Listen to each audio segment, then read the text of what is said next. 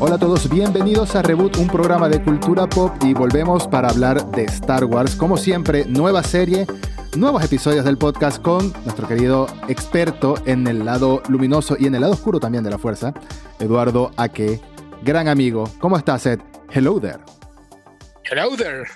Mi queridísimo amigo Ed, eh, otra vez un gusto poder estar contigo eh, y tu auditorio para hablar de Star Wars. Sí, señor, tenemos muchas cosas que hablar hoy. Llegó una nueva serie. Obi-Wan Kenobi es el nombre oficial de la serie. Yo le digo Kenobi nada más, pero Obi-Wan Kenobi. Star Wars, Obi-Wan Kenobi. Y se estrena además, estamos grabando esto en el fin de semana en el que está concluyendo ya el Star Wars Celebration, que es el evento anual que Lucasfilm y Disney hacen para hacer anuncios de, de todo lo que viene de las, en la saga, en el futuro de inmediato de la saga, los próximos eventos, los próximos proyectos y series. Em, así que el episodio de hoy lo vamos a dedicar a, comentar un poco lo que se anunció en el Celebration y a hablar al detalle, con spoilers como siempre, de los primeros dos episodios de Obi-Wan Kenobi, que son los únicos que están disponibles hasta ahora al momento de grabar. Y después seguramente nos volveremos a encontrar para el final de la serie, que durará seis episodios, ¿no? Así es, solo seis episodios. Seis dijeron, cuando lo anunciaron, dijeron que era una limited series. Es decir, que en teoría serían solo estos seis episodios y ya. Pero no sé, o sea, Iwan McGregor está como, eh, tanto Iwan McGregor como Hayden Christensen están muy abiertos a escuchar opciones de una segunda temporada. Así es. Y, y eso me, me entusiasma mucho porque es que pareciera, no sé si es la impresión que me da viniendo acostumbrado del universo de Marvel, de cuando tú escuchas a un actor o a unos actores, escuchas a, no sé, a eh, Chris Hemsworth, a Bruce, Mark Ruffalo, a Scarlett Johansson hablar de sus personajes a lo largo de los años. A lo largo de los años los escuchas como hablando de, como que están muy metidos en el personaje en cuanto a años de planes, de proyectos. No, no, no se da la impresión de que te están hablando de una sola película, sino de que esto es algo a gran escala. Y escucho las entrevistas de Ivo McGregor y escucho las entrevistas de Hayden Christensen y efectivamente me dan como esa impresión de que podría ser que no sea esta la única vez que los veamos. Sobre todo a Hayden, porque si lo traen para Vader y no necesariamente tiene que estar él dentro del traje, de hecho, no sé, me da curiosidad porque se supone que la voz es la de James Earl Jones, no sé cómo van a hacer, pero podríamos ver a Hayden en más de un proyecto sin ningún problema, sobre todo con lo que se viene. Sí, dicen por ahí que también va a estar en Azoka. Mm. ¿Tiene sentido? Pero no, no puede estar en Azoka. Azoka es después de... Ah, pero puede ser un flashback, por supuesto. Puede ah ser un flashback o puede aparecerse, aparecerse como un fantasma de la fuerza. Como un fantasma de la fuerza. Uy, no lo había pensado. Sí, tiene mucho sentido que suceda. Entonces, los veo de esa manera. Eh, pero comenzando por el Celebration, antes de entrar en spoilers, quería mencionar que me parece tan raro no me molesta ni me alegra. Sencillamente me parece raro ver un Star Wars Celebration, otro Star Wars Celebration, no, el primero de hecho, en el que no se menciona películas. No se mencionó nada. Nada. Hay proyectos ahí, pero no se mencionó nada. Fíjate que, o sea, fíjate, es el primer Star Wars Celebration, creo que después de tres o dos años por la pandemia que no se pudieron realizar y todo, que se entonces la gente vuelve pues con mucha ilusión. La verdad es que tuvimos muchos, muchos anuncios de, cosas que se fueron retrasando y retrasando por la pandemia y todo eso. Entonces, la verdad es que ha sido uno de los celebrations con más anuncios que hemos tenido. Sí. Y curiosamente es lo que dices, ¿no? No hay, no hay ninguna, es que no han podido grabar nada, ¿no? No han podido grabar nada. O sea, la, película que se supone que, que, va a volver a los cines, que es la próxima, es la de Patty Jenkins, que es eh, Rogue Squadron. Mm. Luego está la película de Taika Waititi, pero no sabemos ni de qué va, si no sabemos pues nada, ¿no? Y luego está la tercera, la de Kevin Feige, que eh, tampoco sabemos de qué va a tratar. Y recientemente confirmaron que la trilogía de Ryan Johnson de Star Wars sigue en desarrollo, solo que se ha quedado pues hasta atrás, ¿no? Porque él está muy ocupado pues haciendo otras cosas, ¿no? Y es todo lo que sabemos de las películas de Star Wars por el momento. Yo leí una entrevista, un perfil que le hicieron a Caitlin Kennedy en Vanity Fair, sabes que viene la, la, rueda de prensa sobre Kenobi viene de previa al Star Wars eh, Celebration. E hicieron una entrevista a Katie Kennedy en la que mencionaba algo muy interesante, que parece, por lo que se da a entender en sus palabras, no es muy claro al decirlo, pero parece que la próxima va a ser la de Waititi, que ni siquiera sabemos de qué es. Después vendría Rogue Squadron de Patty Jenkins porque Patty Jenkins está haciendo Wonder Woman 3. De hecho, ella estaba haciendo también una película de Cleopatra y parece que la abandonó para centrarse en Wonder Woman 3 y en Rogue Squadron. Y la trilogía de Ryan Johnson efectivamente también sigue en pie, pero él está muy ocupado haciendo las dos películas de Knives Out, que son las secuelas de esta película que hizo con un montón de estrellas, incluyendo Daniel Craig, Chris Evans, Ana de Armas, etc. Que tiene dos películas contratadas por Netflix, son para Netflix esas películas, compró los derechos y la licencia. Entonces, lo que me pareció interesante realmente es que ella dice, me pareció muy sincero de su parte decir, es que hay un tema con los directores y Star Wars. Está siendo complicado encontrar a un director o a una directora de Star Wars para que haga películas, porque es un compromiso de aproximadamente cinco años y no todos están dispuestos a hacer ese compromiso. No quieren no, esto no lo dijo, pero esto lo digo yo, no quieren que vuelva a pasar el tema de que hagan dos películas y estén muy desconectadas, como sucedió en la trilogía de secuelas, por ejemplo. Claro. Entonces cualquiera creería que es una locura que un director diga que no a comprometerse en una saga como Star Wars, el cheque que viene detrás y todo eso. Pero no es así, porque directores grandes, directores de renombres no quieren amarrarse a una franquicia por tanto tiempo, quieren hacer sus propias cosas. El mismo Ryan Johnson, su proyecto es Knives Out, o sea, el de Star Wars sale a hacer Knives Out porque es su proyecto, su idea, su franquicia.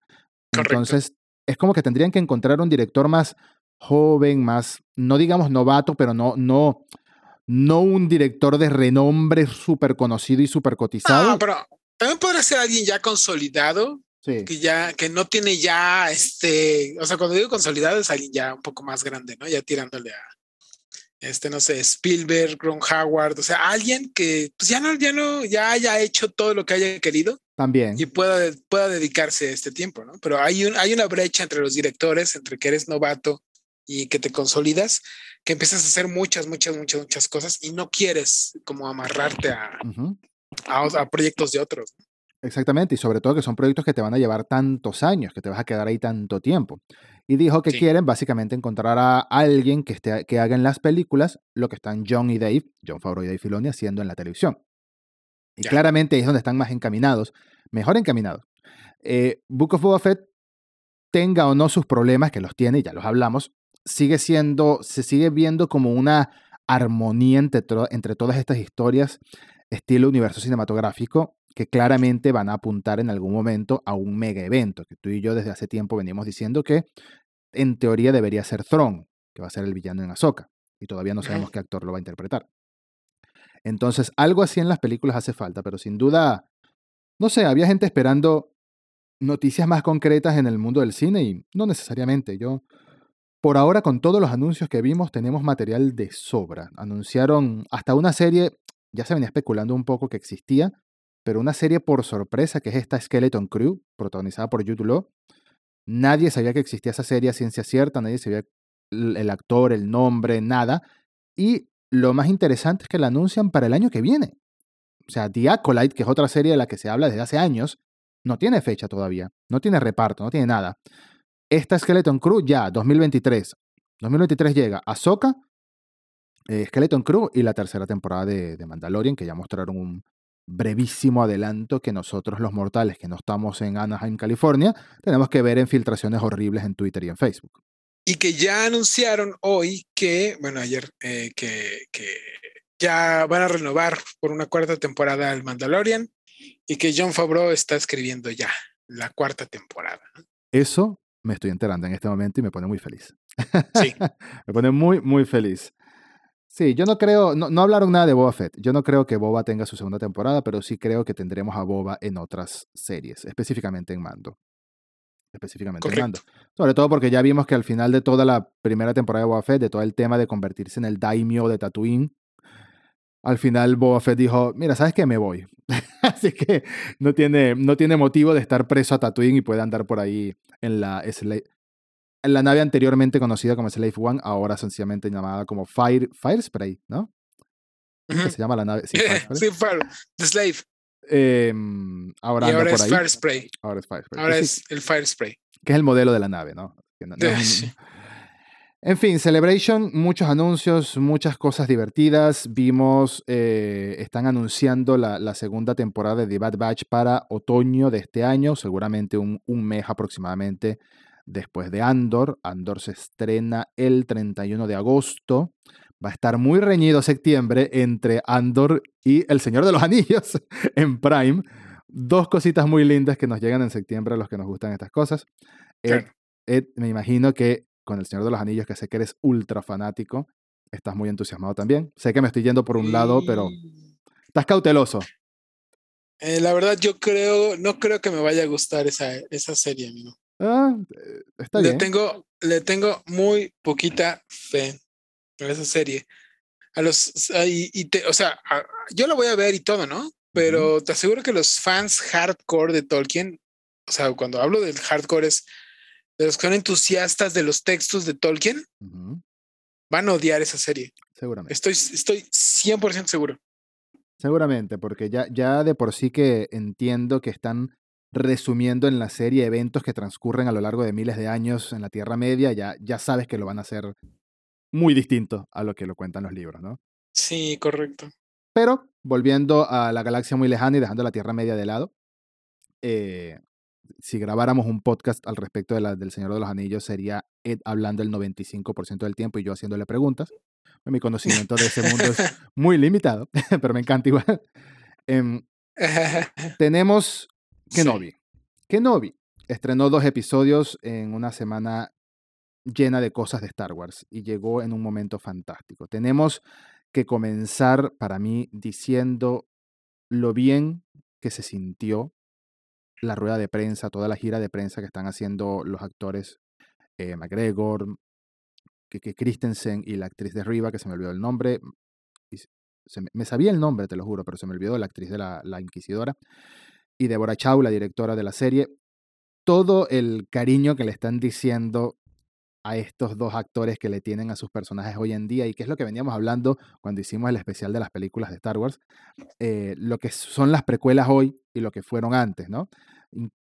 Las personas que la vimos como adolescentes, adultos jóvenes o niños, estas películas hoy en día las tenemos en muy alta estima, no solo porque es nostalgia, sino porque al mismo tiempo el universo de Star Wars las trató muy bien y las envolvió muy bien, utilizando todo el tema de la guerra de los clones y todo eso, ampliándola en el canon muy grande y gracias a eso tenemos muchas otras cosas, ¿no? Me refiero a Clone Wars y todo lo que hizo Clone Wars, todo lo que Lucas y Filoni hicieron para expandir este universo, que hoy lo vemos en Mandalorian, que lo vemos en Ahsoka, lo vimos en Rebels, etcétera, etcétera. le tenemos mucha estima a, estas películas eh, con todo y sus cosas que tienen.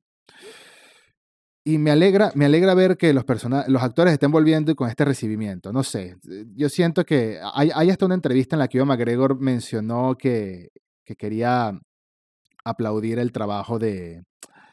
Ay, se me olvidó su nombre también, Jar Jar Binks. ¿Cómo que se llama el actor de Jar Jar Binks? Se me olvidó. Ahmed Best. Ahmed Best, sí. Estaba pensando en Riz Ahmed, pero Riz Ahmed es el de Rogue One. No tiene nada que ver con Ahmed Best. Sí. pero es un nombre así parecido. Entonces, toda esta gente que, la, que, recibió tanto odio y que la crítica le dio tanto palo, merecido o no, hoy en día regresan con otra perspectiva y hoy en día queremos verlos, ¿no? Queremos ver a este Kenobi desde hace años, desde hace años que a McGregor le preguntan en la calle que si va a volver algún día y aquí está. ¿Qué te parecieron estos dos primeros episodios? Eh, comenzando por el primero. ¿Qué te pareció el primero? El primero, fíjate que em, me sorprendió, o sea, tiene cosas como muy, eh, muy emotivas, obviamente volver a ver a Iwan McGregor como Obi-Wan y, sobre todo también ver a Tatooine y de nuevo ver a este Owen Lars, el tío, el tío de este, este Joe, Joe Edgerton, ¿no? Sí, interpretando a Owen, Owen Lars. Fue muy emocionante, ¿no? Y también tiene varias escenas, este, que te dan este escalofríos, ¿no? Y la música, todo eso. Pero sí siento que sí, que como que la historia estaba pensada para hacer una película en un inicio. Mm. Y después decidieron convertirla en una serie. Entonces siento que en este capítulo 1, y después lo volveré a decir en el capítulo 2, la serie está un poquito lenta. Eh, me gustan muchas cosas, me gustó en general, pero sí siento que el ritmo le falta un poquito más de acción. No sé si es como mi idea que a veces alargan las cosas. Como que se siente un poquito que lo hacen a propósito, que podrían igual ir un poquito más al punto. Eh, pero bueno, vamos a ver qué tal, qué tal vienen los otros episodios. Este, este primer episodio me gustó porque siente las bases de cómo es el tono de la serie, ¿no? De cómo está Obi-Wan, ¿no? Que Obi-Wan es un hombre quebrado, es un hombre dolido, es un hombre que al cual le duele el pasado. Lo ves eh, sufrir este, pues, como tipo de estrés postraumático con sus pesadillas, todo lo que pasó de la Orden 66, todos sus amigos están muertos, él vive con la culpa de lo que le pasó a Anakin, eh, todos los días seguramente, pues, se lamenta, ¿no? Él, hace de su vida su penitencia. Mm porque él siente que le falló pues a la galaxia, ¿no? A su orden, a todos. Y ya no es el Jedi que solía ser, o sea, ya ves que pasa, que deja pasar las injusticias, no hace nada. Un alumno acude a un, Jedi eh, Padawan, eh, acude a él por ayuda y él le dice, no, no, no, a mí, ni, a mí ni me busques, yo no soy quien piensas, la guerra ya terminó, nosotros perdimos, mejor ocúltate y no, y no hagas nada más. Sin embargo, la única esperanza que tiene es Luke. Luke es como su, motivo, su único motivo de vivir. Sí. Y es al, es al que se le debe, ¿no? Es, esa es la pequeña esperanza que le queda y es a lo que se aferra eh, Obi-Wan. 100%. 100%. Es como su, única, su único motivo de vivir. Me gusta mucho como lo pones porque es así. Em, todo el tema de la rutina, ¿no? La rutina en este episodio que nos muestran eh, cortando este atún gigante del desierto, que no sé cómo funciona eso, pero bueno, está bien, haciendo sashimi. Todo este tema de que no había haciendo el sashimi, se va a su casa, le da el alimento al, camello de Tatooine este, me sabía el nombre de la raza en este momento, no lo recuerdo. Eopi. Opi. Eopi.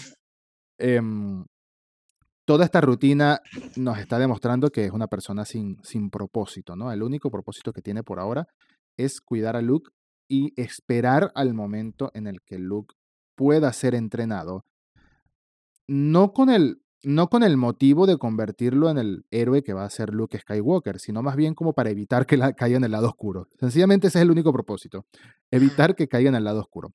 Me gusta mucho que al comienzo del episodio lo vemos intentando comunicarse con Qui-Gon Jinn, con su maestro, recordando que en Star Wars Rebels, perdón, en Star Wars The Clone Wars, nos cuentan que Qui-Gon fue el primero de estos maestros en conseguir trascender el, lado más unificado de la fuerza y convertirse, o sea, materializarse, así sea como una voz, ¿no? Lo que después como nos conoceríamos como fantasmas de la fuerza. Sí, eso es algo que existe desde las películas desde el año 83, desde El Retorno al Jedi, pero la explicación oficial vino después. Y Qui-Gon fue el primero. Después, primero que Yoda, obviamente, Yoda no se había muerto, pero eh, después... De hecho, en el, episodio 3, Yoda le dice, le dice, tengo una tarea para ti en tu, solitud, en tu soledad y en Tatooine.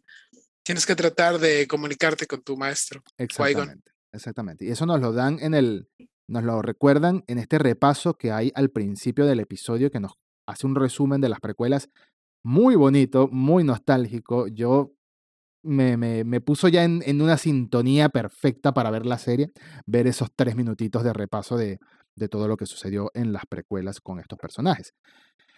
Y no me esperaba, no me esperaba ver, no sé por qué no me la esperaba, pero no me esperaba ver a Leia en, en esta serie. Fue una linda sorpresa para mí. Em, no sé si habían anunciado un cast antes o algo, pero yo no me la esperaba. Y toda la interpretación de esta niña me pone una sonrisa en la cara. Me pone una sonrisa en la cara. Siento que estoy viendo, no a Leia, siento que estoy viendo a Carrie Fisher chiquita. Es como si se hubiese inspirado en Carrie, ¿no? En lo ácida que era Carrie, lo, lo, graciosa, lo, lo agresiva al hablar, lo autoritaria y todo, que es algo que vemos en Leia también, pero no sé, es como que le dan un toque más de humor y me recuerda a Carrie Fisher en las entrevistas. Me gustó mucho ver otra vez a, a Bail Organa. Me gustó ver un, darle un vistazo a Alderán en live action así de esta manera, nunca lo habíamos visto.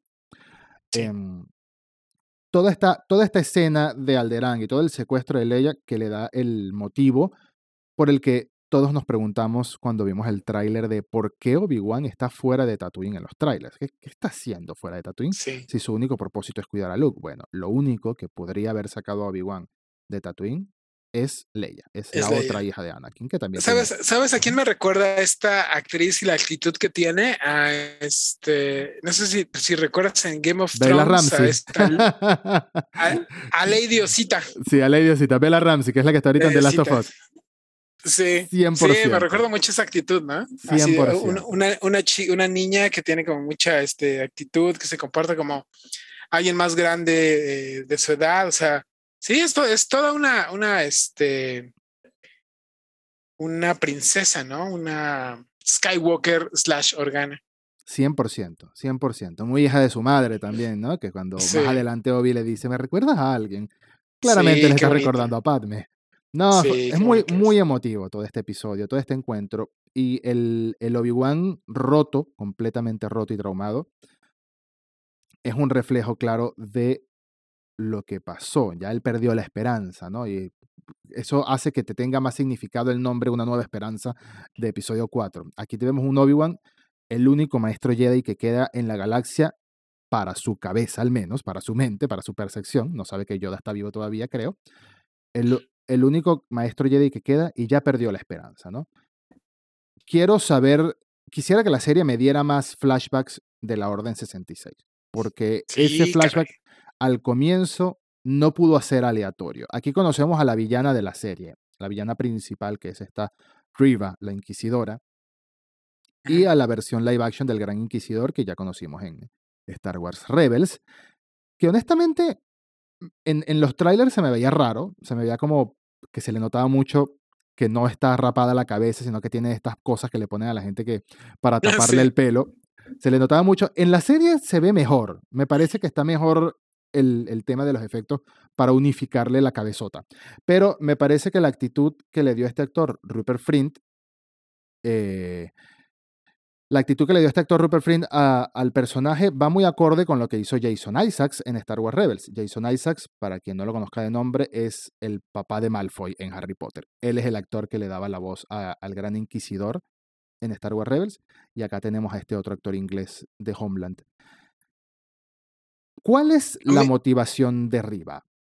¿Por qué esta obsesión con Kenobi? ¿Por qué es esta agresividad? Para mí, la clave o una de las claves está en la primera escena del episodio. Riva tiene que ser una de esas Jedi que escapó en ese momento, o al menos haber escapado de la Orden 66, ¿no crees? Sí, sí, sí, eh, sin duda. O sea, yo creo que algo ha pasado que ya no sé si es con Anakin o no sé si es. Yo creo que fíjate que tengo la teoría de que es más con Anakin. Es más con Anakin este, esta como obsesión que con Kenobi.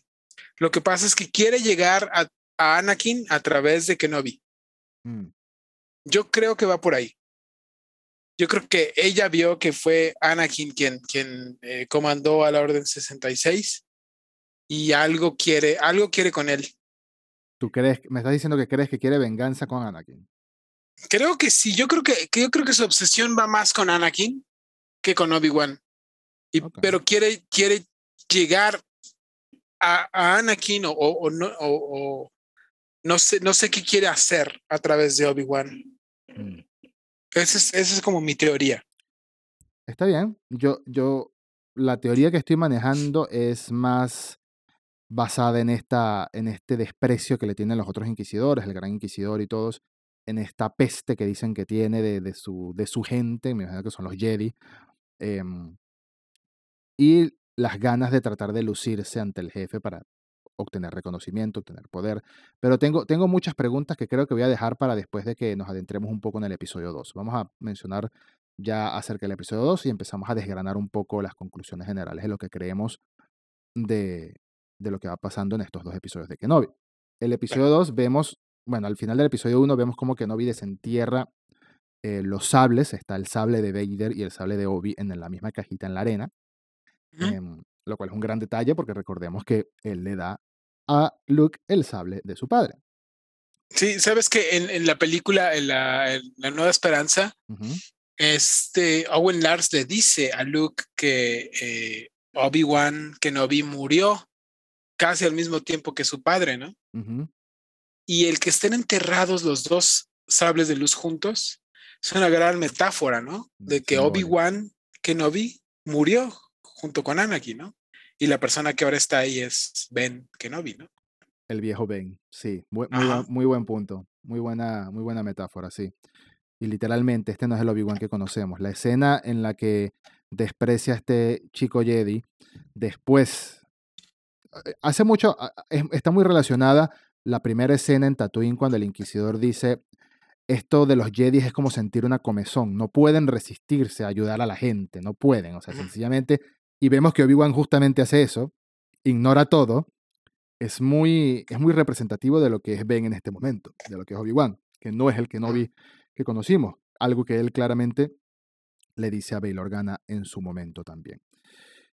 Al final, Leia lo hace salir. Em, vemos que Kenobi, una toma que me gustó mucho de que se ve el sable de luz en su cinturón colgado como en los viejos tiempos.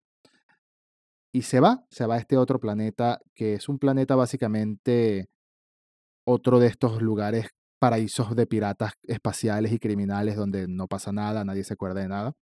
Nadie, lo que pasa en Las Vegas se queda en Las Vegas. Eh, y me gustó muchísimo este breve cameo de Temuera Morrison como un clon. Un clon, ojo, de la 501, que es el escuadrón que acompañaba a Anakin, por los colores lo digo. Ese blanco con azul claramente era del, del escuadrón 501. No reconoce a Kenobi, pero lo vemos ahí viejo y destruido. Por un momento, como tenía un poncho, me pregunté si era Rex. No, no, no puede ser Rex. Rex. Sí, yo también pensé que era Rex, ¿sabes? Sí, también. Pero no puede ser Rex, porque Rex lo vemos en Rebels, que no, no termina tan en la desgracia. sí, no, no está tan, fregado. Pero aquí vemos, aquí vemos cómo los clones ya fueron completamente descartados por el imperio, algo que fue progresivo al comienzo, pero ya en Batch Batch, en The Bad Batch nos dan a entender que el imperio prefiere un volumen mucho mayor, mucho más barato, haciendo que por patriotismo, entre comillas, cualquiera se registre, se inscriba como eh, Stormtrooper, así no sean muy buenos disparando, en lugar de los grandes costos que suponía tener un ejército de élite de, los clones creados por, bueno, cuando existía Camino todavía como, como Camino. Sí. Sí, sí, incluso pues, recuerdas que en Bad Batch, este, pues destruye ¿no? las instalaciones de camino y con eso ya se acaba para siempre la posibilidad de tener clones. Exactamente. Este, este episodio me recordó mucho a, los momentos en, en, Clone Wars cuando Ahsoka y el resto se, se metían en, en los lugares más oscuros de Coruscant y estaba siempre Asash Ventres por ahí siendo perseguida en el pasillo. Me recordó mucho el ambiente de este, de este planeta, que por cierto se ve hermoso la magia que hace el volumen este que usan para grabar. Sí, increíble. Increíble, es increíble. Algo que también decían em, Hayden Christensen y Ewan McGregor en sus entrevistas era lo diferente que era haber grabado puro con blue screen y green screen antes que hoy con un control remoto dicen vamos a Coruscant y ahí está Coruscant atrás, vamos a Tatooine y está Tatooine atrás al fondo. Entonces ya es mucho más visualmente representativo al momento de rodar y, les hace que la dinámica sea distinta. En el cuanto al espectador, es fascinante, de verdad. el aspecto visual es increíble y pareciera que de verdad estuvieran en un lugar así más que nunca, a mi parecer. Eh, la persecución, vemos a. Encuentra Obi-Wan a, Leia, que la tienen los Rejo Chili Peppers espaciales eh, secuestrados. Sí, ¿qué tal? ¿Qué tal ese cameo, no? Muy buen cameo, muy buen cameo. Hay mucha gente que se extraña, pero hay que recordar que Flea actúa, entre comillas, desde hace muchos años. De hecho, él está en Volver al Futuro 3. Back to the Future 3, al final de la película, en la última carrerita que hace en el ¿También, pique. ¿También están en la 2? También, están en la 2, claro, en el pique, en el pique con la camioneta. Ajá, y bueno, es el que le dice a McFly a través de la videollamada, cuando están en el futuro, eh, ah, que meta su tarjeta, ¿no? Al jefe, es el jefe de McFly. No, no, el jefe de McFly es como un coreano japonés, ¿no? Pero el que mete en problemas a McFly es Needles. Ah, sí. A través de una videollamada. Sí, sí, sí. Ese cameo estuvo padre, estuvo, estuvo muy padre. La verdad es que ese tipo de cosas le añaden como, hey, sí es cierto, o sea, como otra, otra, este, detalles que nos gustan, ¿no? Totalmente. Y, o sea, ves, ves a Kenobi cómo va en esta, en esta sesión de pelea, porque él no puede usar su, su sable de luz, ¿no? Y tiene esta pelea con dos eh, cazarrecompensas y ves cómo se mueve, ¿no? O sea, como, como un, alguien entrenado en las peleas marciales, cuerpo a cuerpo y todo. Pero incluso cuando le, da un golpe a uno de ellos, le duele la mano, ¿no? Claro. de que no está acostumbrado, de que no está acostumbrado a, a dar puñetazos. Entonces le cuesta mucho trabajo, este poder vencerlos, pero finalmente lo hace. Sí, totalmente. normalmente pelea de una manera más civilizada, con un arma más civilizada, ¿no? No le gustan las cosas poco civilizadas. Así haya matado a Gribus con un arma poco civilizada. sí. Es, muy buena. Lo mismo que decías en el episodio anterior lo sentí yo en este, que es que la, la persecución se extiende como demasiado. Y no, no me gustó mucho el hecho de que Leia se escapara y él no pudiera atraparla rápido. O sea, me pareció un poco innecesario, pero no está mal. Yo creo que, como bien decías, al final están marcando las bases de lo que será esta serie. Están marcando las bases del tono. Y em, quiero ver cómo continúa esta, esta, esta misión, ya que ahora el imperio está atento de que Kenobi salió a la luz, porque al final eso es lo que pasó en este episodio, ¿no? Ya él rescató a Leia, pero Kenobi salió a la luz. Kenobi salió a la luz y al final del episodio vemos, bueno, a mí me puso los pelos de punta, me hizo pegar un saltito en el sofá. Ese Hayden maquillado dentro del tanque de Bacta que abre los ojos y vemos esos ojos rojos de un señor Sith. Sí. Impresionante primer vistazo. Yo creo que el episodio 3 va a estar completamente centrado o muy centrado en Vader. Fíjate, ah, correcto. O sea, que, que Novi ya está de nuevo en los ojos de los imperiales y todo, pero lo más importante es que se reconecta con la fuerza. Porque está como Luke, Luke Skywalker en el episodio 8, que está fuera, fuera, o sea, está, hace mucho que no se ha conectado a la fuerza de nuevo, ¿no? Ya no la usa, ya no le, o sea, está fuera de ese círculo. Pero cuando vuelve, o sea, cuando se entera que Anakin está vivo, el, para él es un shock muy fuerte, ¿no? Sí e inmediatamente lo siente, lo siente en la fuerza y obviamente Vader también. Vader ah, también lo siente, ¿no? Vuelven a unirse, vuelven a unirse a través de la fuerza. Y ese es un momento, wow, así completamente sorprendente ver a Hayden Christensen de nuevo como Vader, como, como así todo quemado y caracterizado con esos ojos, este color ámbar. Sí, te deja así con un, te da este, a los fríos, ¿no? Fíjate, no lo había visto como lo estás explicando y tienes razón. Fue que se reactivó una conexión entre maestro y aprendiz ahí. Algo que seguro él había logrado apagar, por decirlo de alguna manera, al estar desconectado de la fuerza, que es por el mismo motivo que Luke no lo encontraban en episodio 8, se desconectó. Sí, correcto. Sí, como que, como que estaba como fuera de, como fuera de la fuerza, ¿no? Fuera de la red, sí. Sí, sí, sí. Y, al enterarse de que Anakin, Anakin está vivo, pues vuelve a estar, ¿no? Ahora, se sienten de nuevo. Aquí comienzan mis preguntas. Aquí comienzan mis preguntas. Primero, ¿cómo Riva sabe que Anakin Skywalker es Darth Vader? Para empezar por ahí. sí, fíjate que eso, eso es algo que muy pocos saben dentro del Imperio, ¿no? lo sabe Palpatine, obviamente. Este lo sospechaba el gran almirante Tron. Lo sospechaba Tarkin. Tarkin, claro. Y este lo sabían los científicos imperiales que habían reconstruido a, Anakin para convertirlo en Vader. O sea, muy poca gente lo sabía. Y todo aquel que Vader se enterara que lo sabía, lo asesinaba. Claro. Entonces, sí, es una muy buena pregunta. ¿Cómo es que eh, Riva sabe que Anakin es Darth Vader. Y más aún, ¿cómo sabe? ¿Cómo es que Darth Vader no sabe eso, no? Porque es algo que él, él no sabe. Entonces, este, seguramente la respuesta la vamos a tener en algún flashback de la Orden 66. Yo pensaría, ¿no? Yo espero que nos den una respuesta y que no lo dejen así como así, porque si no sería, es una de esas preguntas ¿sabes? Las típicas preguntas que hacen los fans intensos, que son muy específicas y les hacen en las convenciones a los actores y los actores no tienen ni idea.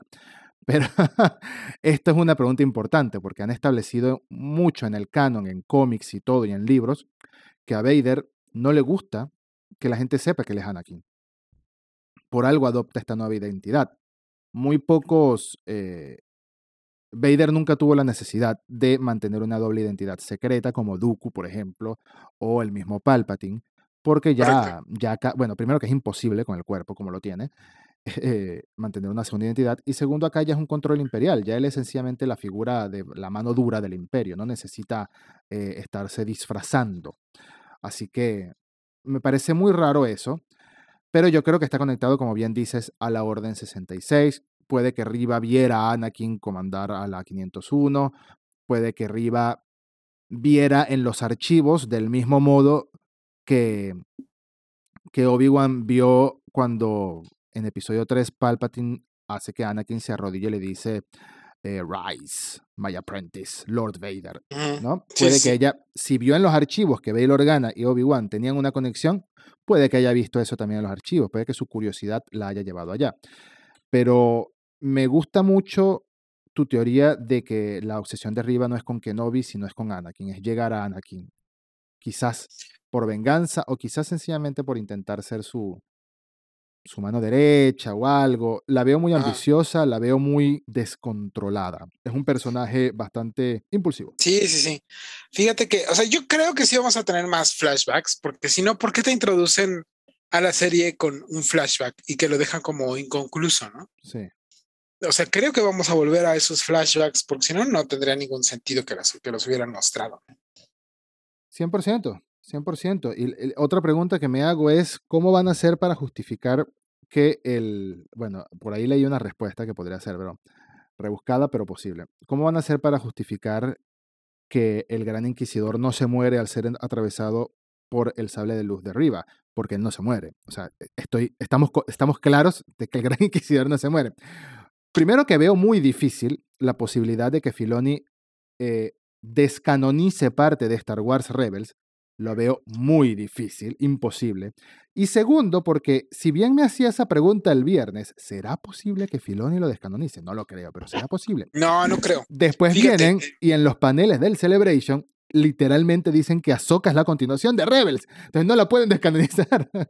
Sí, no, no, no. Aparte, mira, este, yo creo, el, el Gran Inquisidor, aún después de muerto, porque en los cómics aparece, en los cómics de Star Wars, aparece y se enfrenta a Luke ya como adulto. Pero es porque está atrapado como un espectro o algo así bajo el, al servicio de Vader. Mm. Pero ya después de muerto. Ya después de muerto, o sea, estamos, estamos conscientes que él muere eh, enfrentando a Kanan y Ezra en, en la primera temporada de Rebels. Sí. Pero le dice a, a Kanan que hay destinos mucho peores que la muerte. Entonces yo no sé, a lo mejor es que está muerto, el que enfrenta a, a Kanan está muerto. Y este, no sé, o sea, es un espectro.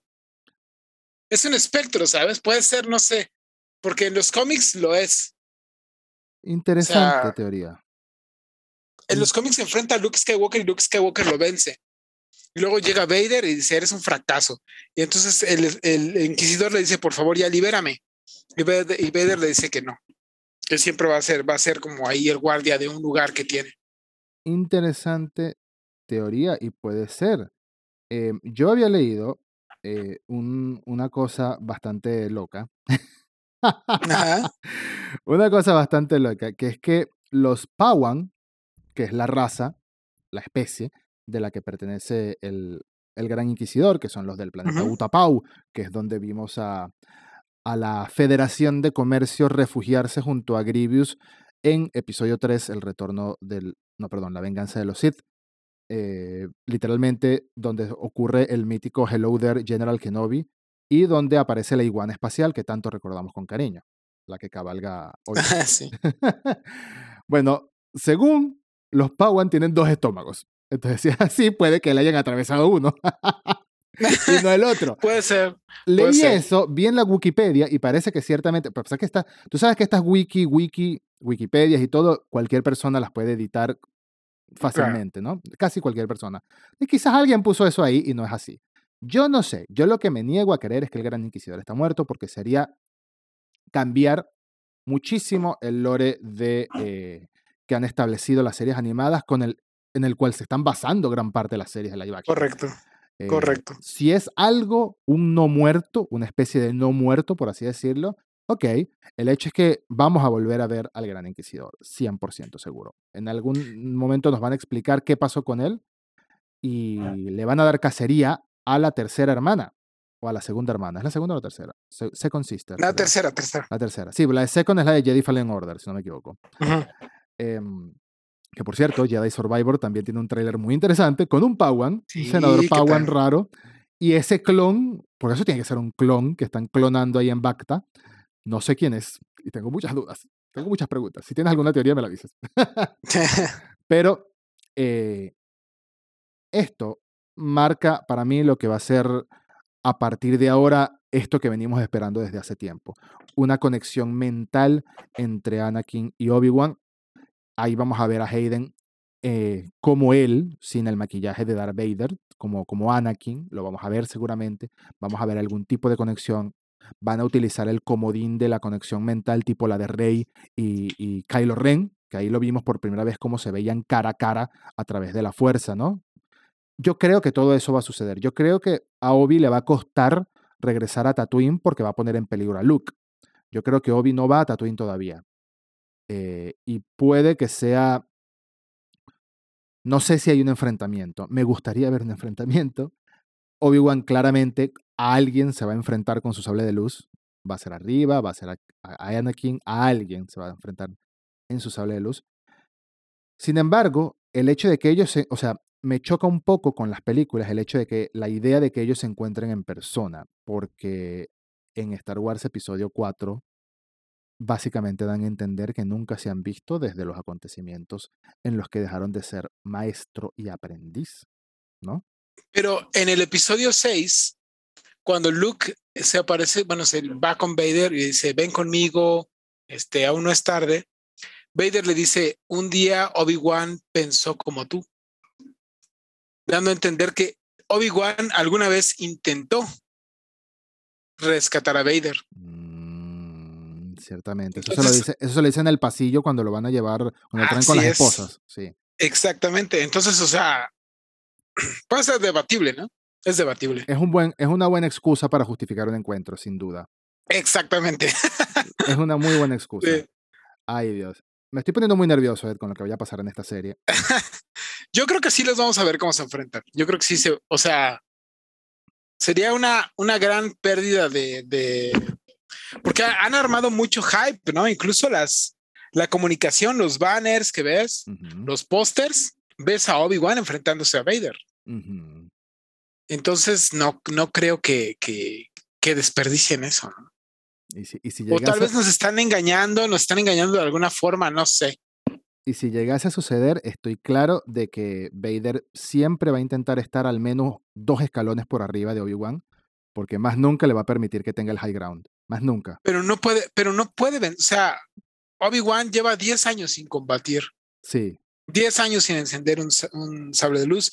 Y Vader ha, estos 10 años ha pasado por toda la galaxia aplastando todo lo que se le eh, ponga enfrente y ha matado a Jedi, Jedi, Jedi. O sea, ahorita está en un nivel infinitamente superior Vader. 100%, 100%. No sería, o sea, no sería rival para Vader. Los cómics nos lo cuentan, que Vader, desde que empezó a ser Vader, no hizo más que ocasionar destrucción en la galaxia para imponer el orden en cualquier lugar que se medio revelara a Palpatine. Y al mismo tiempo cazaba a los Jedis que quedaban a los Jedis que quedaban vivos. Dime tú, Así es. los inquisidores no los funda Vader. No, los, los inquisidores los funda Palpatine. Y los funda también porque es una manera de motivar a Vader, haciéndole saber que cualquiera de ellos, cualquiera de ellos, este, podría este, matarlo, podría este, reemplazarlo. Reemplazarlo. Obviamente no están a su nivel. Y este, y por eso, ¿no? Mm. O sea, cuando se los presenta, Vader vence muy fácil al, al Gran Inquisidor. Mm. O sea, como. ¿Sí? Sí, o sea, como si fuera un niño, o sea, lo vence facilísimo y da, da, da, dan a entender muy fácil que Vader está por arriba de ellos. Por eso es que ninguno de ellos es un Sith. Son inquisidores, usuarios del lado oscuro. Claro, claramente, esa es la explicación, porque se supone que solo pueden haber dos Sith como tal. Sí. Y para hacer uno, después de que implementaron la regla de los dos, tienes que derrotar a, a alguno de los dos anteriores. Entonces, claro, eh, es interesante ver cómo se crea este escuadrón de élite de cazar Jedi, pero que al mismo tiempo no están a la altura de ser un Sith ante los ojos de Palpatine y Vader. Pero creo que al mismo tiempo los inquisidores están intentando llegar a estar a la altura, ¿no? O sea, como que el propósito en el fondo de ellos es convertirse en un Sith, reemplazar a alguno de los Sith actuales, tomar ese lugar. Correcto. Es una manera muy canibalística de, de vivir de los Sith. Y por eso mismo es que se hacían tan poderosos, ¿no? Después de que hubo la gran masacre esta. Correcto. De, que le implementó uno de los maestros Sith, que se me olvidó el nombre en este momento, lo cuentan en Rebels también, en, en, Clone Wars también. Darth Bane. Darth Bane, exactamente. Que él es el que implementa la regla de los dos, porque sentía que muchos Sith lo podían traicionar, básicamente. es mejor que queden dos nada más. Sí, exactamente. La serie, a mi parecer, está arrancando muy bien. Sin embargo, no puedo dejar de estar de acuerdo con Ed de que tiene un problema de ritmo. Hay cosas que se extienden mucho. La persecución se extendió mucho. El toque de comedia con el personaje este de Kumail Nanjiani del de Silicon Valley estuvo bien. fue, divertido. No me quejo en lo absoluto de eso. Sin embargo, sí puede que hayan cosas que, que nos den a entender que esta serie originalmente estaba pensada como una película. Y es un problema o un estilo que estoy notando en muchas producciones de Disney Plus, que extienden historias para mantener suscriptores, como si les hiciera falta. No quiero que le pase lo del Hobbit, ¿sabes? Pero fíjate, eh, Boba Fett en gran parte yo la sentí así también. Si le quitabas tres episodios en. No, no tres episodios completos, sino pedacitos de todos los episodios y los resumías en tres, quedaba mucho mejor en cuanto a ritmo, en cuanto a acción. Sí, sí, infinitamente. Y Moon Knight, no sé si la viste, y si no, bueno, vela con cuidado, porque no es tan buena. A mi parecer, a mi parecer, he recibido muchas críticas por decir que no me gustó mucho. pero a mí no me, no, me, llamó la atención. La siento del mismo modo, una historia que pudo haber estado mejor si no la extendían tanto. Y eran solo seis episodios, si no me equivoco. Así que es, es un tema lo de las series. Entiendo que hay que tener contenido en Disney Plus y se agradece y lo están haciendo fantástico. Lo único que pido es un mejor ritmo en las historias. Si eso supone, en vez de seis episodios, cinco, bueno, con pues suerte volveremos a ver estos vamos a ver estos personajes otra vez más adelante. Así que. Sí, para que, en cada episodio surja algo interesante, ¿no? O sea, porque si no es, ah, o sea, el 40% del episodio es muy lento y el 60% está bueno, pero entonces es muy, una serie muy irregular, ¿no? Sí. Ahora, para concluir ya, yo tenía una pregunta antes de que empezara esta serie, desde que sé que existe esta serie, mejor dicho. Es, ¿cuál es la trama de la serie? O sea, ¿cuál es el objetivo? ¿Cuál es el propósito? ¿Cuál es el, el camino del personaje? El enfrentamiento? Porque al final de todas estas historias suelen tener un enfrentamiento, ¿no? Un héroe y un villano. ¿Qué, qué, pasa en esta serie en concreto? Y me queda claro, o me empieza a quedar claro, por estos dos episodios, que es más que nada una historia personal. Más que nada un vistazo a lo que está pasando Obi, al camino de él y a su propia redención, a conseguir el perdón consigo mismo, ¿no? A entender que lo que pasó, pasó, tiene que superarlo, tiene que perdonarse. No es su culpa que Anakin cayera al lado oscuro, aunque en parte sí era responsable de Anakin. Eso se ha, dicho mucho también de lo que hubiese sido con Qui-Gon, si no hubiese sido con Obi, etc. Yo creo que es una historia muy centrada en él y en su desarrollo y en su mente y en cómo pasamos de un Obi-Wan maestro Jedi en, el, en La venganza de los Sith a un Obi-Wan rotísimo y después al Obi-Wan esperanzado y ya sabio, que es el, el de Alec Guinness, el del episodio 4. Y si esa es la historia, contando con algunos encuentros con Anakin, con algún desarrollo, diálogo, etcétera, profundidad de estos personajes que queríamos volver a ver, dame por satisfecho, dame por satisfecho y denme más, por favor, denme más. Sí, yo creo que es la redención de Kenobi, ¿no? O sea, que trata de cómo pasa de, estar súper deprimido, de, cómo pasa a, castigarse eh, y, cómo, cómo llega a ese punto de poderse comunicar con su maestro Qui-Gon. Porque obviamente no puede comunicarse con él por la culpa, ¿no? Que lleva, porque está eh, afuera de esta esfera de la fuerza. Mm. Entonces yo creo que es esa parte de, de redención, de, de, cómo logra recuperarse del duro golpe que fue eh, la Orden 66 y la caída de la República. ¿Cómo se logra recuperar de todo eso?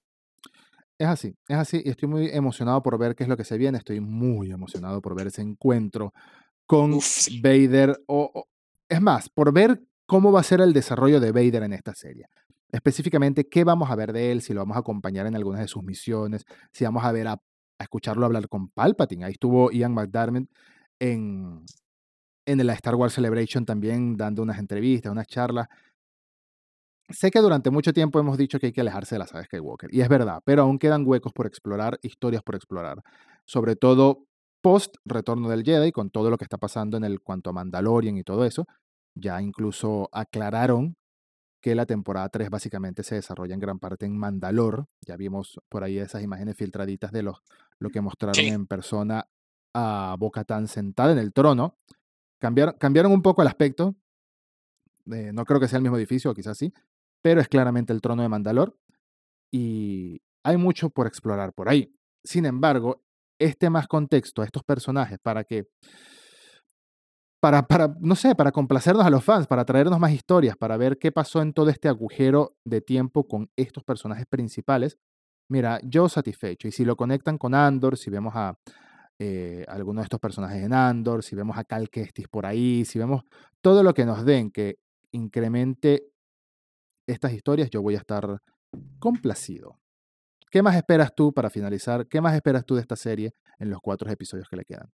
Bueno, yo esperaría los flashbacks de la de Clone Wars. Eso me, eso me encantaría. Eso me gustaría mucho. Es algo que de verdad, de verdad, de verdad quiero ver. Sí. Sí. Un flashback de, de, de, los Clone Wars, más flashbacks de la Orden 66 y desde luego el enfrentamiento entre Vader y Kenobi. A mí la verdad no me importa mucho que, que eh, episodio 4 haya sentado la base de que no se vieron desde entonces. Yo quiero volver a ver cómo se enfrentan.